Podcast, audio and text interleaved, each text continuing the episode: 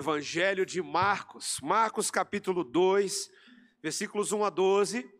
Essa é a série que nós temos estudado nos nossos cultos vespertinos. Tanto pela manhã como à noite, nós temos séries sequenciais e nós vamos estudando texto após texto, capítulo após capítulo dos livros que são selecionados. Estamos agora no Evangelho de Marcos. Nessa noite, os versículos 1 a 12. Peço que você peça, preste bastante atenção na leitura da palavra do Senhor neste momento. Dias depois, entrou Jesus de novo em Cafarnaum, e logo correu que ele estava em casa. Muitos afluíram para ali, tantos que nem mesmo junto à porta eles achavam lugar, e anunciava-lhes a palavra. Alguns foram ter com ele, conduzindo um paralítico, levado por quatro homens. E não podendo aproximar-se dele por causa da multidão, descobriram o eirado no ponto correspondente ao que ele estava, e fazendo uma abertura, baixaram o leito em que jazia o doente. Vendo-lhes a fé, Jesus disse ao paralítico: Filho, os teus pecados estão perdoados. Mas alguns dos escribas estavam assentados ali e arrazoavam em seu coração: Por que fala ele deste modo? Isso é blasfêmia. Quem pode perdoar pecados senão um que é Deus? E Jesus, percebendo logo por seu espírito que eles assim arrazoavam, disse-lhes: Por que arrazoais sobre essas coisas em vosso coração? Qual é mais fácil? Dizer ao paralítico: Estão perdoados os teus pecados? Ou dizer: Levanta-te, toma o teu leito e anda? Ora, para que saibais que o filho do homem tem sobre a terra autoridade para perdoar pecados, disse ao paralítico: Eu te mando, levanta-te, toma o teu leito e vai para a tua casa. Então ele se levantou e, no mesmo instante, tomando o leito, retirou-se à vista de todos, a ponto de se admirarem todos e darem glória a Deus, dizendo: Jamais vimos coisa assim. Essa é a palavra de Deus. Vamos orar, irmãos. Ó oh, Senhor, que texto belo, que história fascinante e cativante, Senhor.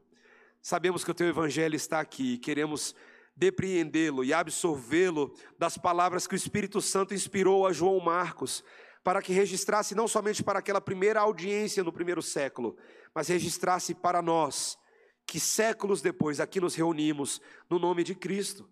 Senhor, Espírito Santo de Deus, interpreta a tua verdade a nós, em nome de Jesus. Amém.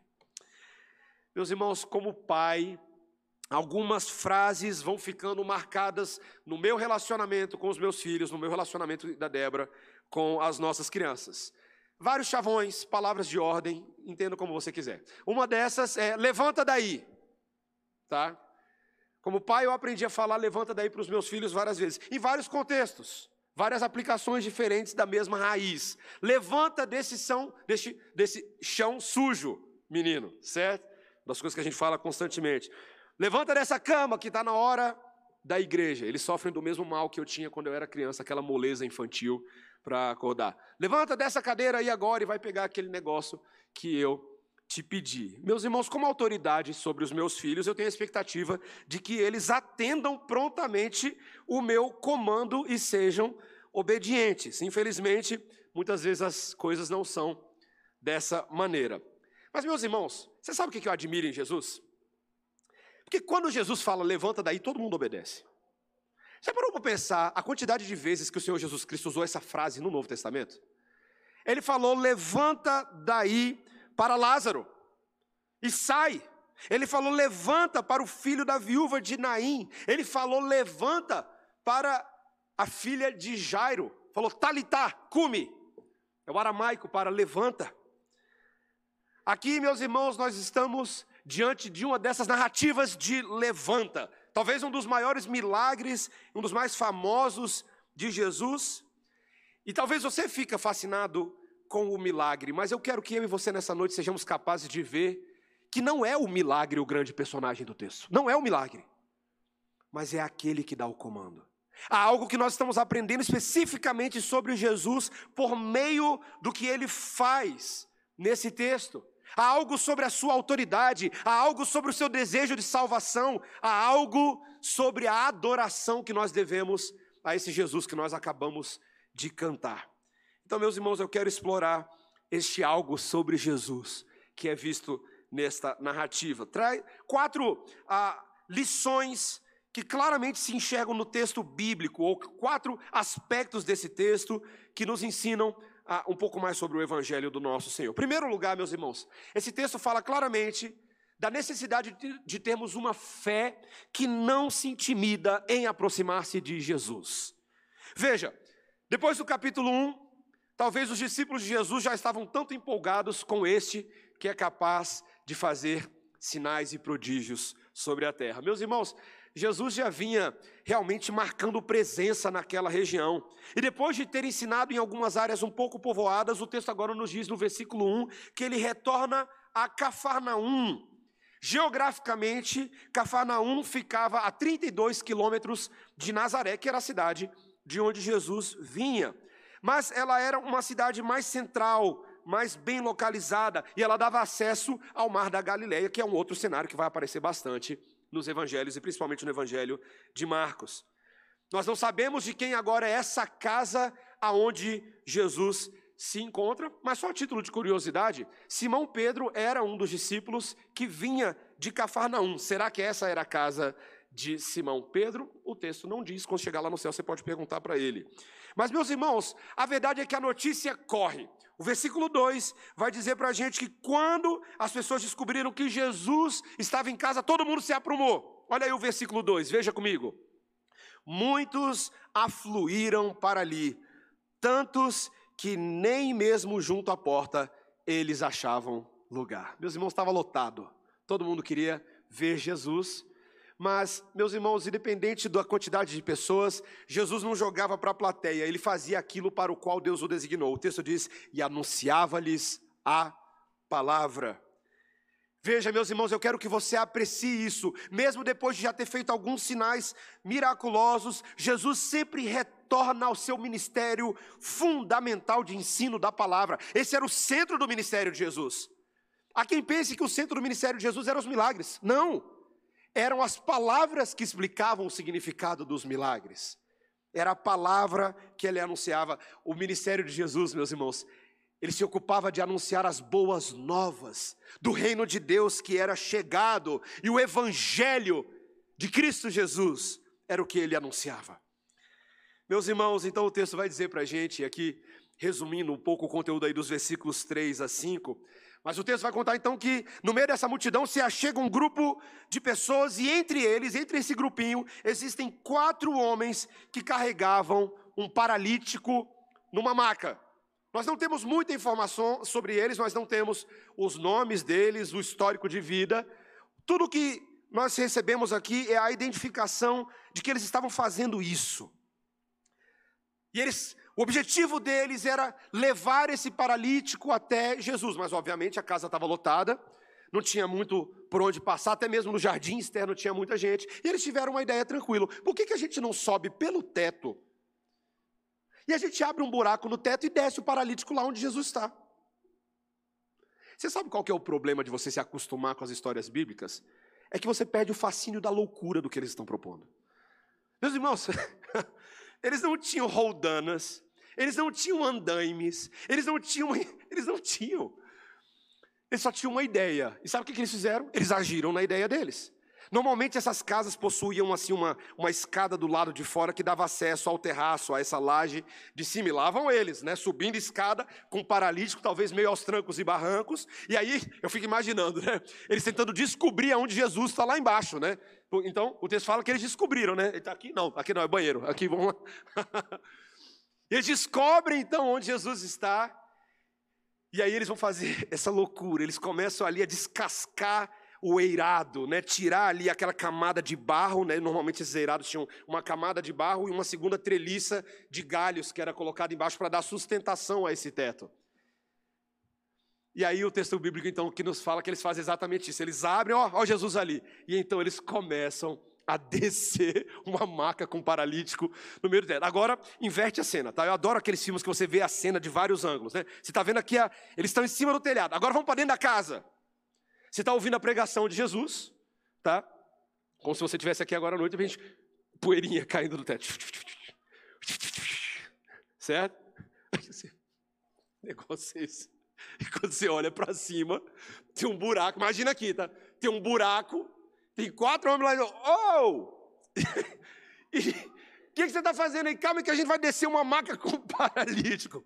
E você olhando aquilo, quatro homens fazendo aquela operação de descer uma maca no meio de uma sala. Meus irmãos, e o texto registra que quem estava vendo tudo isso era Jesus. Jesus estava no meio da aula dele, no meio da pregação, de repente ele para e olha. E o texto diz no versículo 5, veja, que ali Jesus, vendo-lhes a fé.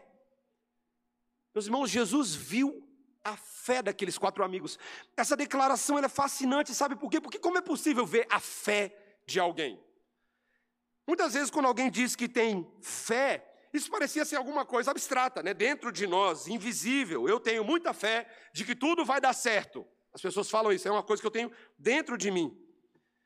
Mas nesse caso, meus irmãos, a fé deles se mostra em obras operosas, especialmente porque é uma fé que tem Jesus como centro dessa fé.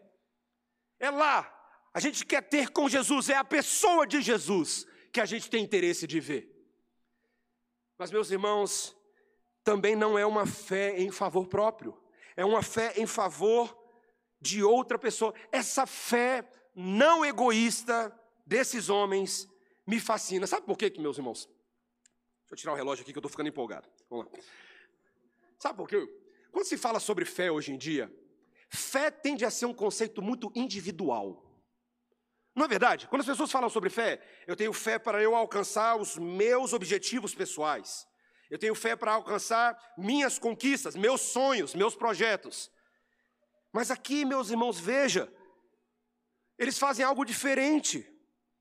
Porque essas pessoas que tendem a pensar de forma individualista, elas vão se tornando insensíveis para as, as questões de outras pessoas, que se tornam invisíveis para elas. Mas esses homens olham para o seu amigo espiritual e pensam: ele é paralítico. Ele não tem condições de chegar andando sozinho com seus próprios pés à presença de Jesus. Portanto, nós, nós o levaremos lá. Que linda visão sobre amizade e sobre discipulado bíblico. Pessoas que ajudam outras pessoas fracas, limitadas, doentes a chegarem até Jesus. Alguns anos atrás eu ouvi um testemunho de um rapaz que eu conheci pessoalmente. O nome dele era Charlie, ele morava na cidade de Chicago, nos Estados Unidos. E quando ele era bem jovem, Deus o converteu dos hábitos mundanos que ele tinha. Ele passou a ter uma vida muito feliz, muito alegre com o Senhor. Sua vida mudou tão radicalmente que não havia uma única pessoa que o conhecia que duvidava da profundidade e autenticidade da obra da graça de Cristo no seu coração. E ele viveu como cristão durante muitos meses, mas no passado dele, um dos problemas que ele teve severo foi alcoolismo. Isso fazia parte do velho homem dele. E quando ele se converteu, ele largou aquilo. Mas no testemunho dele, ele conta que um certo dia numa noite tempestuosa no mês de novembro, ele estava voltando para casa depois do horário comercial, ele estava a caminho de casa e ele estava com o seu carro numa daquelas pontes elevadiças, e aí você tem que esperar, né? Porque a ponte estava aberta, então você tem que esperar. E estava caindo uma chuva de granizo, estava frio, e de repente, quando ele olha para o lado, um letreiro bem luminoso de um bar que ele conhecia muito bem. Ele olha para aquilo ali, ele estava com frio, falou: eu vou, eu vou entrar para me esquentar. E quando ele entrou naquele lugar, imediatamente as antigas tentações o cercaram e o fecharam. E ele se sentiu impelido a fazer aquilo que ele estava acostumado, perder o domínio próprio, perder o controle, e ali, primeiro ele começou com uma bebida, depois uma segunda, depois uma terceira, e ele foi se embriagando. E aí ele decidiu parar na metade do caminho e saiu do restaurante meio desesperado e pensando: minha família, meus amigos, a igreja todo mundo vai saber do que eu fiz. E ele gemia dentro de si: ninguém jamais vai ter qualquer confiança em mim, eu estou desonrado, estou perdido. Foi andando para casa, mas quando estava chegando perto de casa, dois jovens da sua igreja que o viram sair do bar e o foram, foram acompanhando, se aproximaram dele e disseram: Charlie, não vá para casa esta noite, venha conosco, nós vamos cuidar de você. Nós prometemos que o que aconteceu hoje à noite aqui ninguém nunca vai saber pela nossa boca. Mas nós vamos pedir a Cristo que te perdoe, e se você verdadeiramente estiver arrependido, Ele vai curar você, Ele vai te restaurar, Ele vai te ajudar. E ali o rapaz, então, esse Charlie, vai para casa desses, desses amigos, e ali eles cuidam dele. E no outro dia ele acordou bem melhor, com uma baita dor de cabeça, mas pensando sobriamente. E eles oraram juntos e clamaram o perdão de Deus. E esse Charlie, ah, eventualmente, foi perdoado daquele pecado, conseguiu vencer aquele vício. Hoje ele é um pastor presbiteriano que atua lá nos Estados Unidos e um homem de Deus. Meus irmãos, essa fé interessada em ajudar outros, como esses dois rapazes fizeram. É uma fé que nos fascina. E é uma fé que parece estar cada vez mais em falta no mundo evangélico. Tanto ao centrado, pessoas tão individualistas, pensando apenas nos seus, nos seus interesses pessoais. E eu pergunto, meu irmão, qual é a fé que agrada a Deus em relação aos fracos ao nosso redor? Será que quando aparece um fraco na sua frente, um pequeno na fé, você olha para um lado, olha para o outro e fala: gente, olha esse doente espiritual aqui, será que alguém vai fazer alguma coisa? Pastor, ó, ó, ó, faz alguma coisa, pastor. Olha essa família sofrendo aqui, pastor. Olha esse jovem rebelde. Olha essa irmã se afundando em ansiedade. Será que ninguém vai fazer alguma coisa a respeito? Ô, oh, mané, é contigo mesmo, rapaz. Ó oh, Senhor Deus, envia-me a mim. Tá bom, eu vou enviar o doente para você. Tá aí, ó, tá enviado. Meus irmãos, os amigos mostram fé que fala alto por meio das suas ações. As ações dizem, nós te amamos, irmão. As ações dizem, nós estamos interessados no seu bem-estar espiritual. Essa é a fé que agrada Jesus. Ela não é egocêntrica, ela é outrocêntrica. Quando Jesus fala, tragam essas pessoas a mim, por meio da instrução bíblica, por meio da exortação, por meio da admoestação, por meio dos alertas contra o perigo, dos alertas contra as armadilhas de Satanás, nós vamos levando paralíticos nesse mundo à presença de Jesus. Meus irmãos, essa era a primeira coisa que nós tínhamos para ver. Mas em segundo lugar, veja agora a incredulidade dos líderes religiosos. No versículo 5, Jesus que está vendo essa fé, quando o paralítico chega abaixo, e talvez os homens descem ali também, Jesus diz, é o que o versículo 5 fala: Filho, os teus pecados estão perdoados. Nossa, que afirmação de Jesus, né? Acompanhe a lógica da história, né? Um paralítico desceu, talvez você esperaria que Jesus falasse, está curado, né? Mas não. Ele fala, os teus pecados estão perdoados. Meus irmãos, que frase esquisita. Talvez o próprio paralítico tenha achado aquilo um pouco esquisito e talvez ficado até meio desapontado. Mas, meus irmãos, Jesus, ele não é superficial. Ele vai até o âmago do problema. O paralítico estava recebendo ali o que ele mais precisava: o perdão de pecados. Porque no fim das contas, meus irmãos, todo sofrimento humano está enraizado no fato da humanidade estar afastada do Criador por causa do pecado. Essa é a raiz de todos os problemas. Jesus estava ali chamando a atenção dele e de todos nós para a maior necessidade que uma pessoa pode ter: ser restaurado a comunhão com Deus. Meus irmãos, no fim das contas, os autores dos evangelhos, como Marcos, Lucas, Mateus, João, eles mostram várias curas feitas por Jesus, mas essas curas, esses milagres, são símbolos mais profundos do que apenas a restauração da carne e do corpo. É a restauração do ser humano, que estava alienado de Deus por causa da transgressão, da quebra. Jesus está restaurando essas pessoas. Segura essa cena aí, a gente vai voltar nela depois.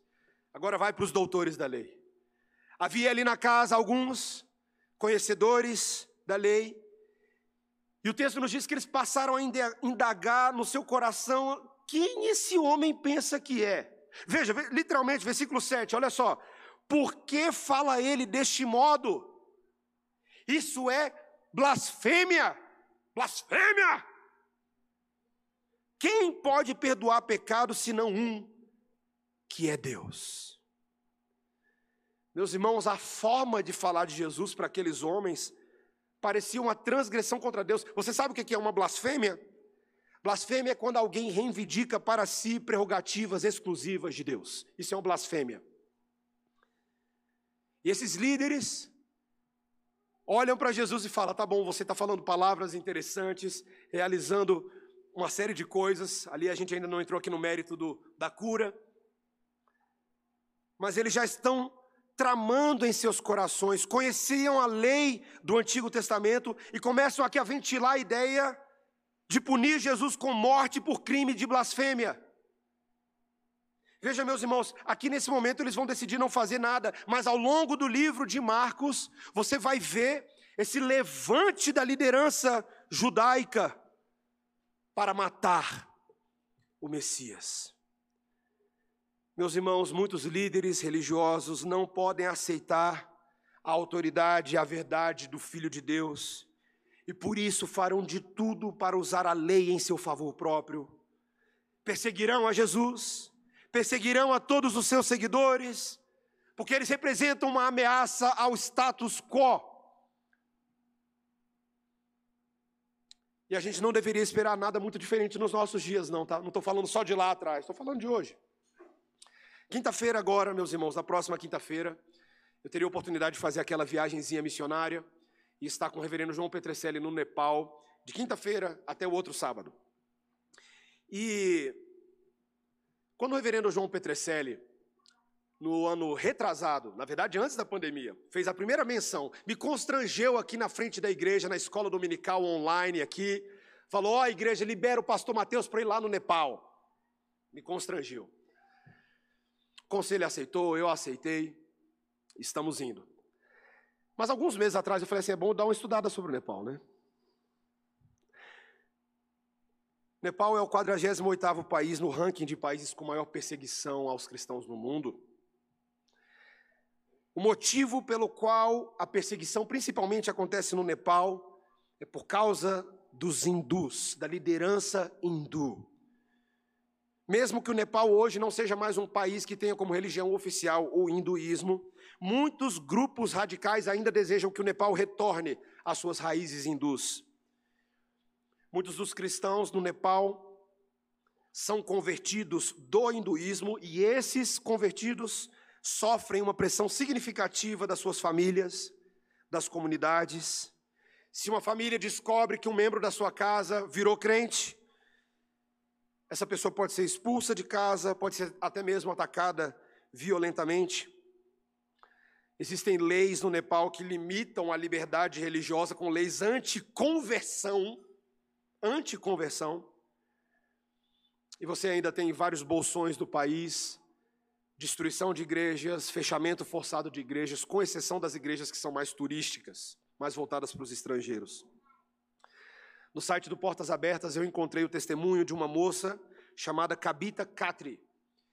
E essa moça nepalesa, veio a Cristo e assim que veio a Cristo, seu marido a abandonou por causa da sua fé.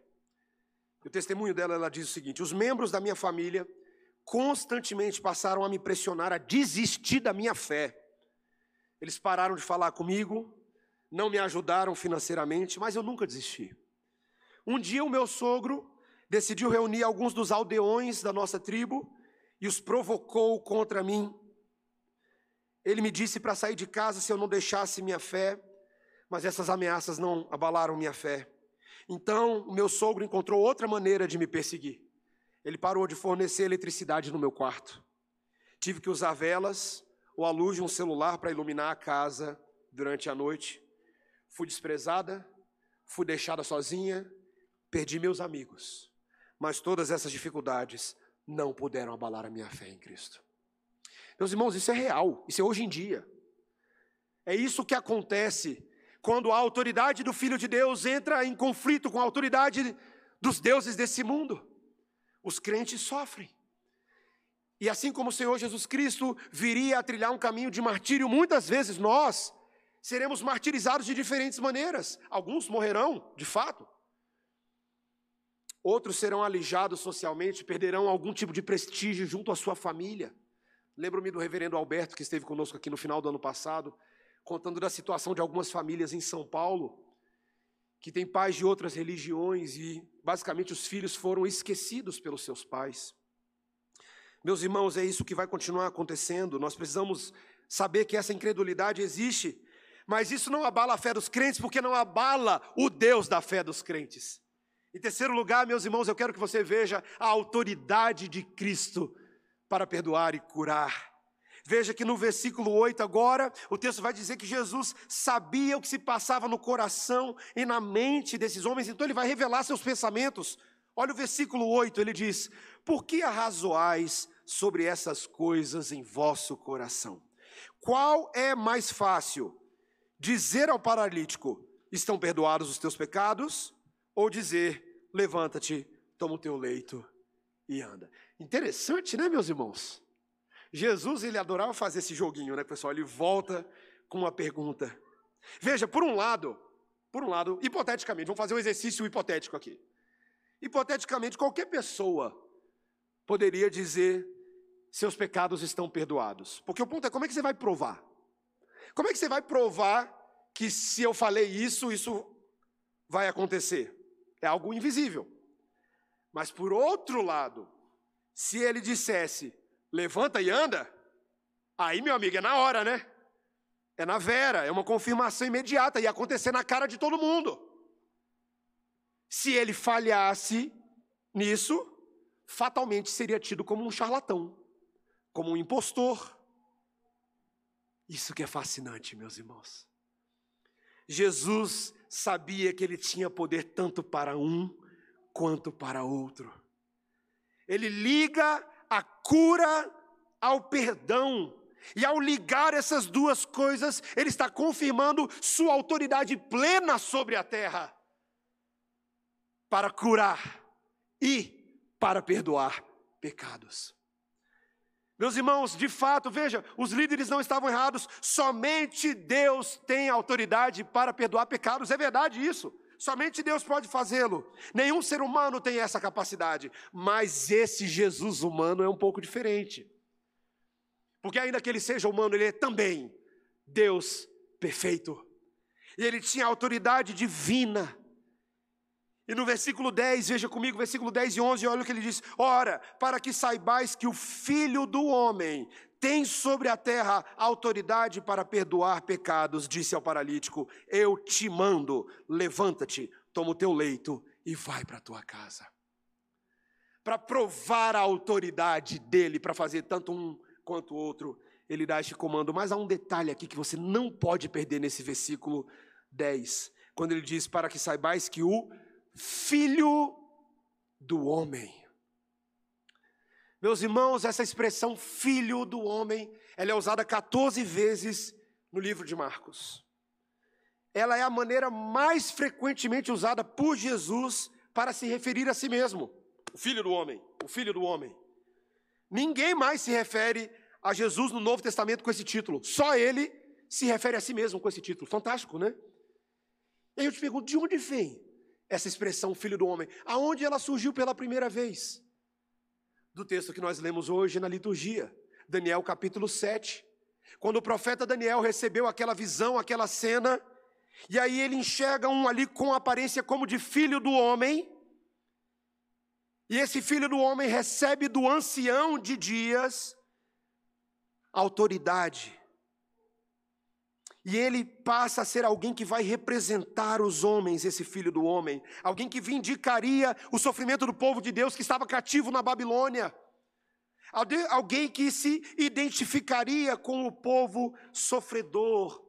Meus irmãos, quando Jesus faz uma ponte diretamente com Daniel capítulo 7, versículo 13, ele está dizendo: Eu sou aquele filho do homem de Daniel, eu sou aquele filho do homem de 570 anos atrás, daquelas palavras sou eu, estou aqui, essa é a minha missão. Eu vim como Deus verdadeiro, mas também como um filho de entre os homens, para ser o Messias, para ser o servo obediente, para sofrer em favor da humanidade sofredora, para trazer redenção.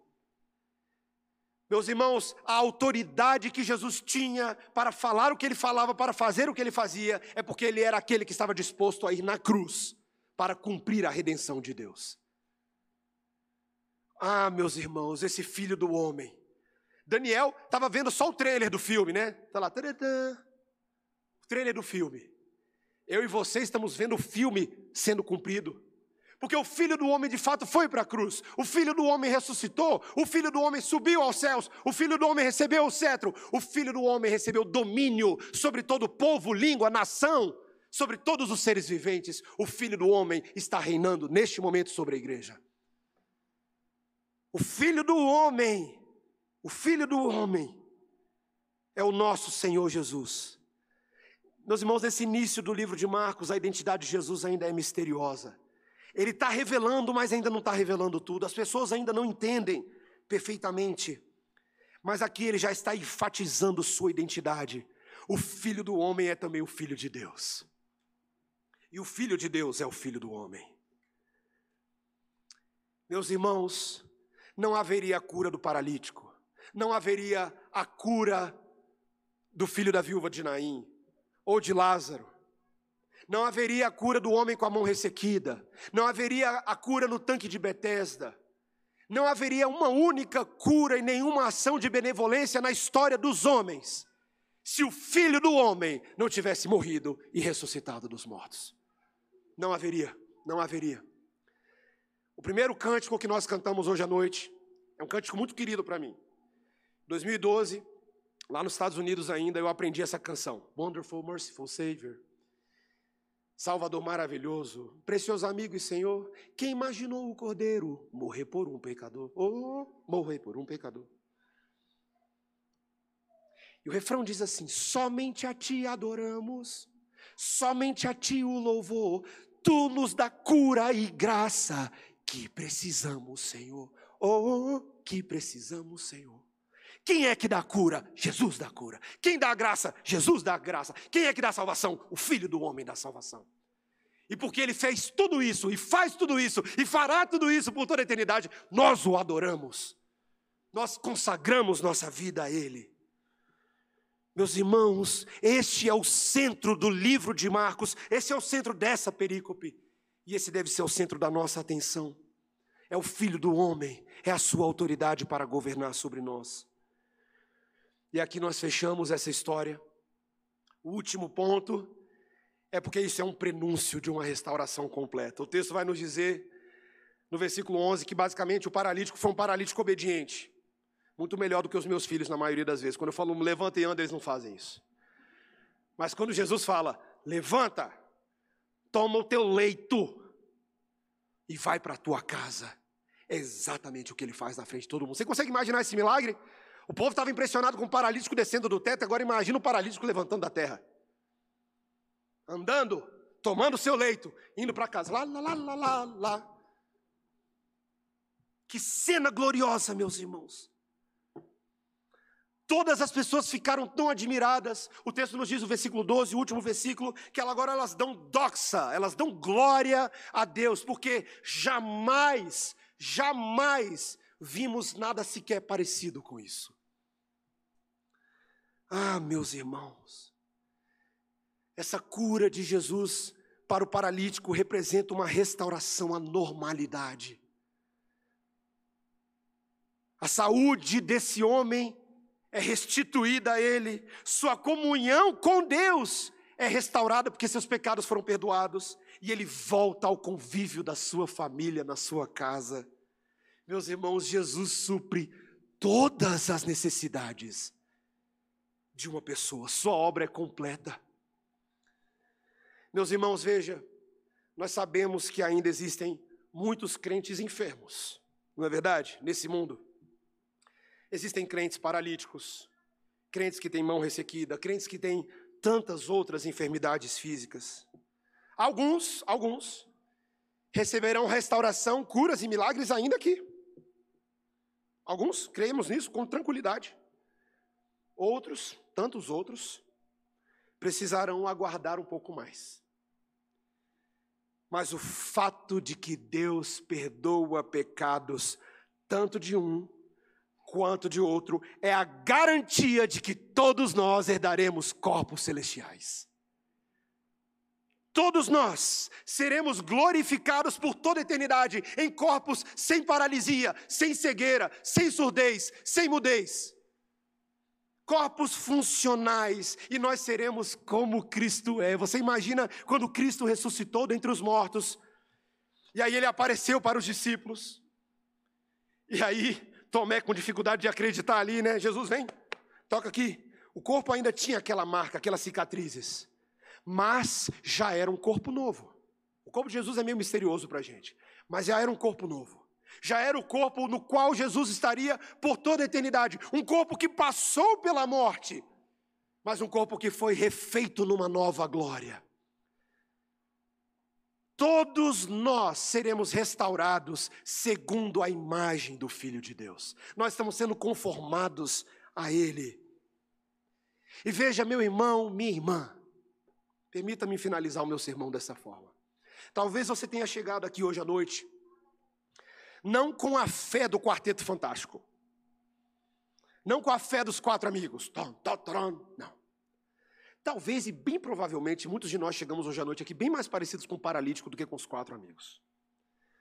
Prostrados, derrotados, abatidos ali, na marca da nossa vida, sem força, nas pernas para lutar contra o pecado, sem força para prosseguir, para acordar.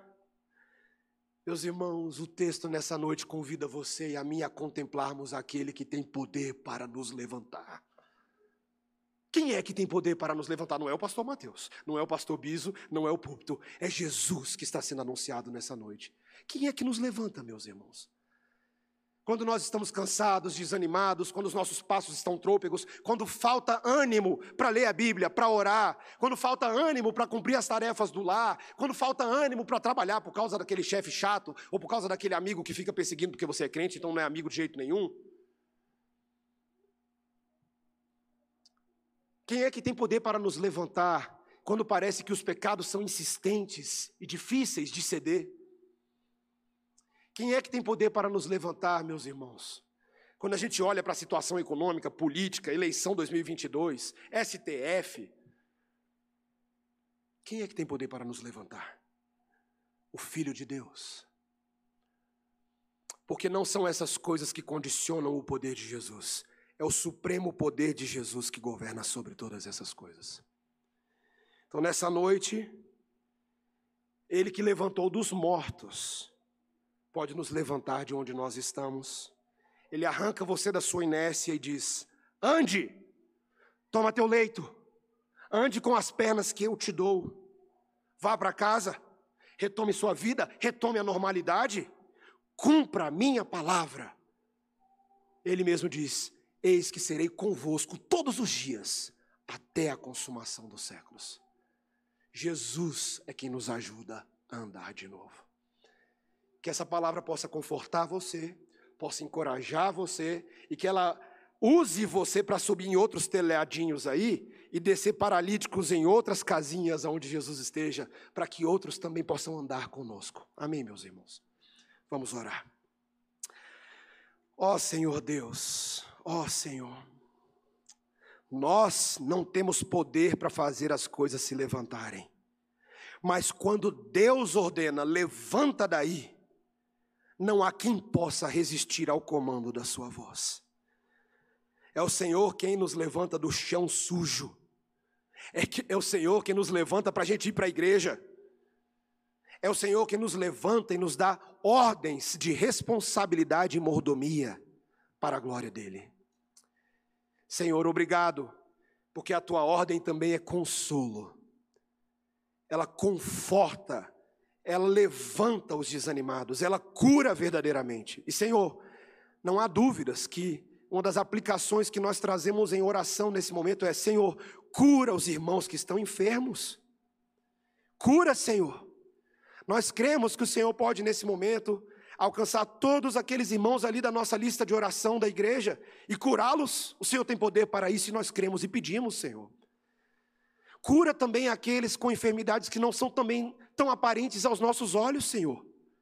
Enfermidades do coração, pessoas que estão afundadas em espirais de depressão e ansiedade, que estão dependentes de ídolos, que têm condicionado seus pensamentos e seus afetos. Senhor, livra teu povo da idolatria. Cura nosso coração, Senhor.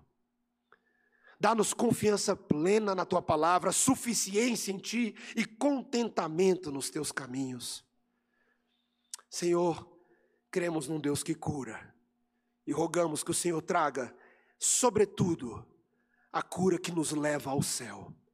Converte almas, regenera pecadores, faz nascer de novo inimigos, para que aqueles que eram antes inimigos sejam chamados de amigos. E aqueles que eram opositores sejam chamados de servos. Converte pessoas nos nossos lares, Senhor converte nossos pais, converte nossos irmãos, converte nossos filhos. Traga os nossos filhos aos pés da cruz, porque o Senhor Jesus Cristo disse que os pequeninos teriam o reino dos céus. Ó Senhor, faz essa obra e dá-nos crer na tua palavra todos os dias para pregar e assim levar cura a muitos, em nome de Jesus. Amém.